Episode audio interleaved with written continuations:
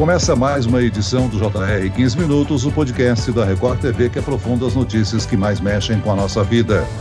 Os casos de violência mais que dobraram nas escolas públicas de São Paulo. O índice de registros é alarmante. Segundo dados da Secretaria de Educação de São Paulo, foram registrados mais de 4 mil casos no primeiro trimestre desse ano. Antes da pandemia, em 2019, o último ano em que os alunos frequentaram as aulas presenciais todos os dias, foram 2.708 casos. Por que esse aumento de agressividade entre os alunos? Qual o papel dos professores no combate à violência e dos pais irresponsáveis? Para entender as causas desse problema que tem assustado a população, vamos conversar com a professora do Departamento de Psicologia da Educação da Unesp Araraquara e pesquisadora do tema Convivência Escolar, Luciene Tonheta. Bem-vindo, professora. Olá a todos e a todas. É um prazer estar com vocês. E quem nos acompanha nessa entrevista entrevista a repórter da Record TV, Cleisla Garcia, que fez uma matéria sobre o assunto para o Jornal da Record. Cleisla, foram quase dois anos sem um contato presencial com a escola. Agora que os alunos retornaram, os profissionais precisam lidar com esse aumento de violência nas escolas. Não são casos isolados, não é mesmo?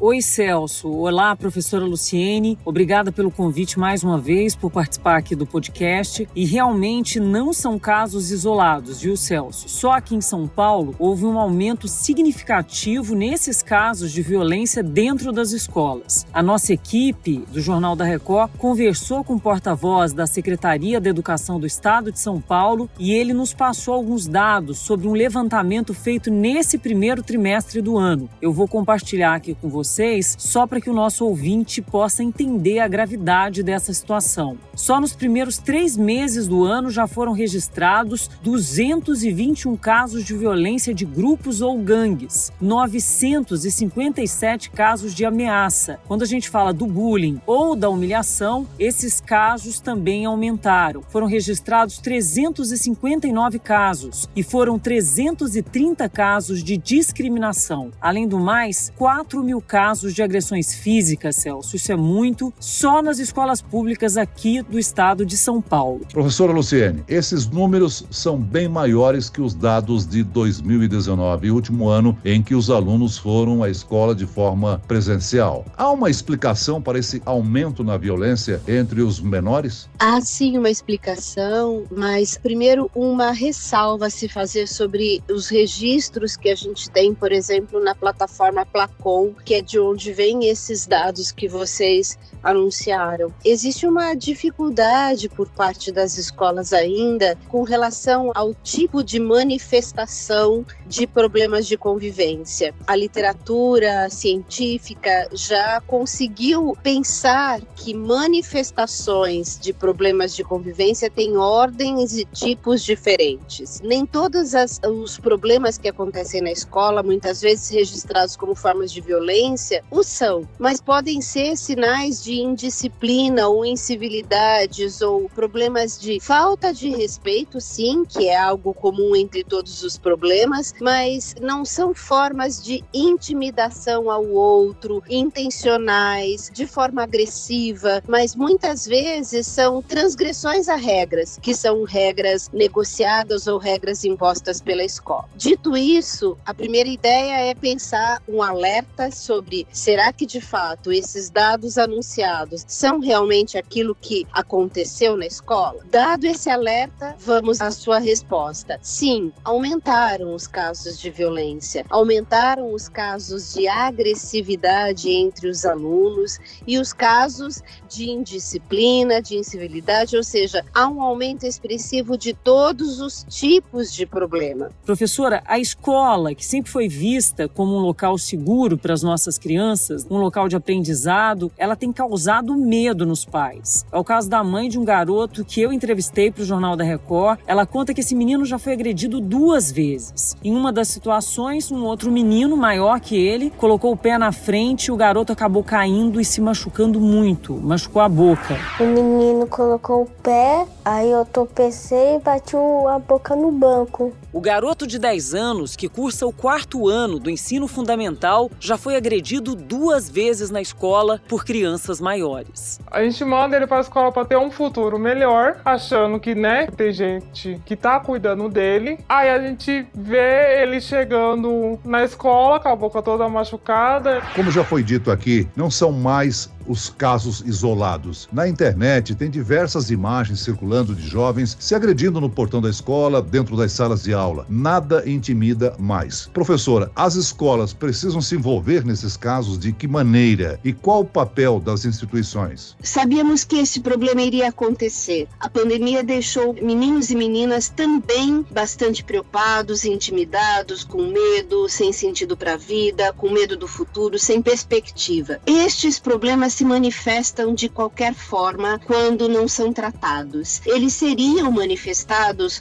em quaisquer lugares em que as relações interpessoais acontecessem. Isso significa que já era esperado um problema dessa natureza nas escolas que são, por excelência, lugares em que estes garotos e garotas iriam se relacionar. Portanto, isso é comum e não é realmente nenhum problema pontual, mas vai acontecer e vai acontecer em todas as escolas, não só públicas como particulares. As escolas, a gente costuma dizer, irão explodir com estes problemas. A escola, infelizmente, não está preparada para esse tipo de enfrentamento, que é não fazer uma semana de acolhida na escola. Nós precisamos, então, de escolas que, de fato, enxerguem algo que é para além do currículo de matemática, de história e geografia, mas um currículo que dê vazão à necessidade de participação participação efetiva dos alunos, ou seja, nas tomadas de decisão, no enfrentamento da violência, no seguinte sentido, de que eles de fato participem, observando quais são os problemas que eles têm na escola, organizando momentos em que eles possam pensar sobre os conflitos que têm, pensar sobre soluções mais assertivas para resolver os conflitos que têm. E em muitas das situações, essas crianças elas são apenas o reflexo do convívio familiar, infelizmente, né? Um espelho do que vem de casa. Esses adolescentes, eles presenciam discussões, em alguns casos até agressões, e ao serem expostos a essa situação de estresse, a reação deles é agir com o uso da força e intimidação. Professora, os pais precisam se envolver para lidar com isso? A base educacional ela vem mesmo de casa? Primeiro que não dá para dizer que existe uma relação direta entre ter sido violentado, ter passado por uma situação de agressão e agredir também. Pode ser exatamente o contrário. Eu posso ter passado por uma situação de agressão e ser subserviente, ou seja, pode ser conformismo a consequência da agressão também. Mas existe sim uma relação entre a agressão da casa e como esses meninos e meninas vão se comportar. Famílias também não sabem como intervir. As famílias também estão perdidas. Elas não são profissionais em educação. Elas não sabem como tratar o objeto que é da natureza do professor ou da educação, entender do seu funcionamento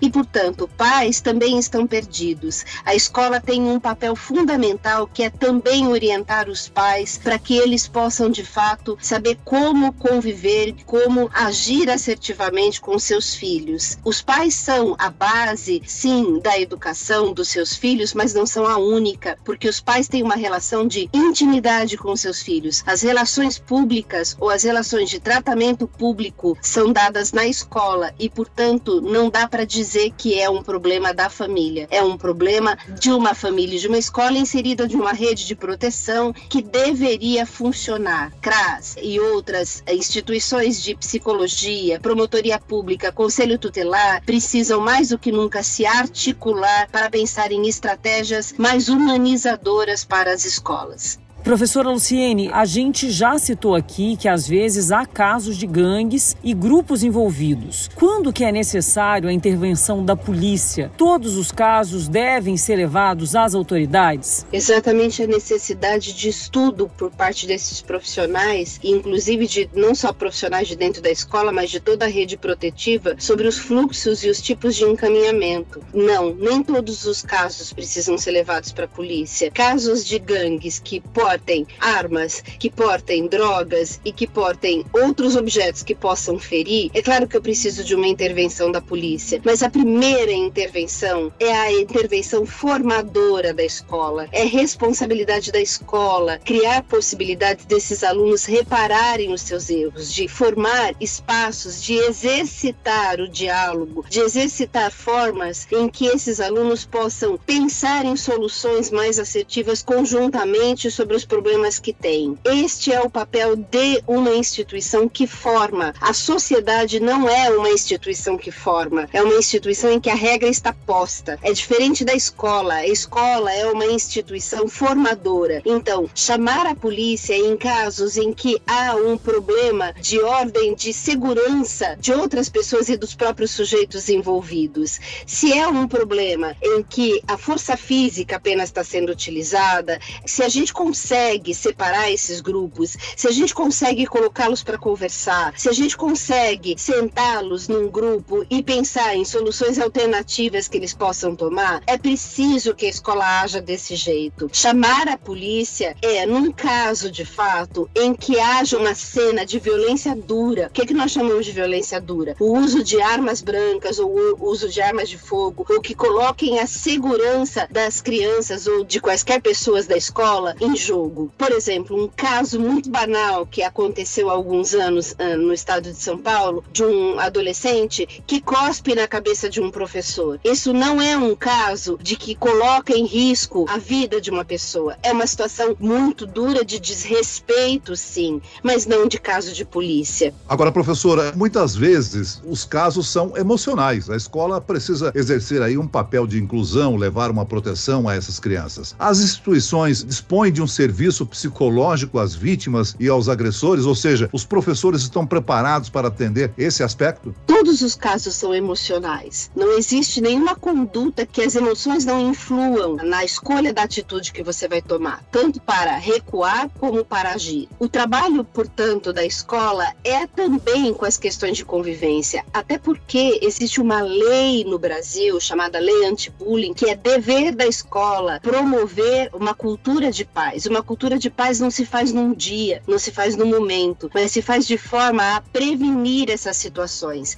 E prevenir situações de violência significa dar aos alunos oportunidade de aprendizagem, de regulação emocional, para que estes casos não cheguem ao problema que estão. Se estamos vivenciando problemas nas nossas relações hoje, são em função da pandemia, sim, também, mas elas são também por causa de uma escola cuja mazela é a má formação de professores e a falta de políticas públicas que de fato organizem essa formação de professores, não com formações pontuais, com palestras, com projetos que fazem com que os professores sejam apenas tarefeiros, que os professores saibam que existem pesquisas e que pesquisas que mostram que há outras formas mais alternativas de se conseguir que meninos e meninas aprendam a conviver melhor. Ou seja, o tema da convivência é urgente que seja trabalhado nas escolas e que esteja presente nas grades curriculares da formação de professores, nos espaços de ATPC, de estudo desses professores nas nossas escolas. É preocupante esse levantamento de violência escolar. E isso pode gerar também transtornos e uma possível evasão escolar, né, professora? Exatamente.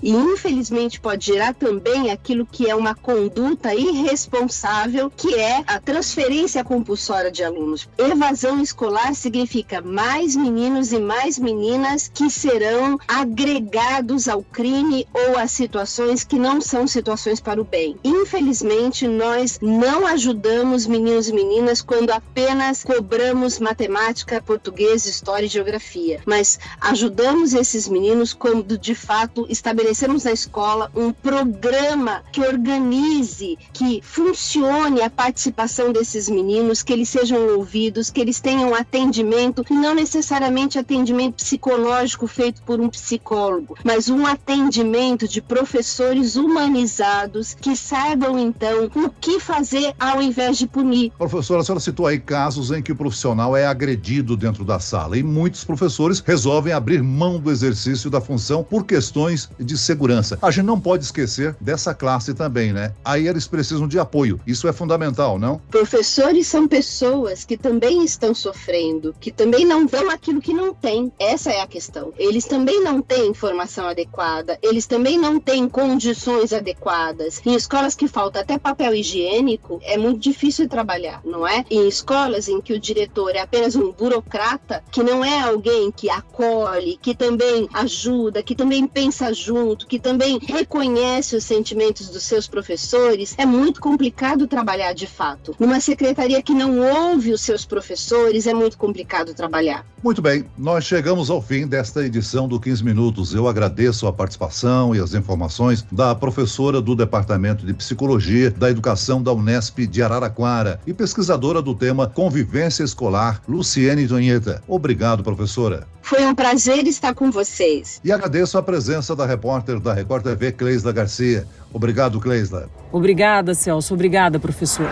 Esse podcast contou com a produção de David Bezerra e das estagiárias Kátia Brazão e Larissa Silva. Sonoplastia de Marcos Vinícius. Coordenação de conteúdo Camila Moraes, Edvaldo Nunes e Deni Almeida. Direção editorial Tiago Contreira. Vice-presidente de jornalismo Antônio Guerreiro. E eu, Celso Freitas, te aguardo no próximo episódio.